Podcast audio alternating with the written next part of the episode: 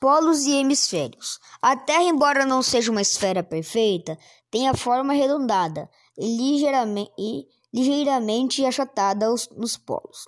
Um deles é chamado de norte e o outro de sul. Na parte mais larga do planeta, cuja distância até cada um dos polos geográficos é igual, os estudiosos traçaram um círculo imaginário.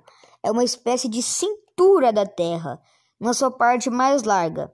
Esse círculo imaginário é chamado de linha do Equador e divide o planeta em dois hemisférios, ou seja, em duas partes iguais. A palavra hemisfério significa metade de uma esfera. O hemisfério norte é aquele que vai da linha do Equador até o Polo Norte. O hemisfério sul, ao contrário, é aquele que vai do Equador até o Polo Sul.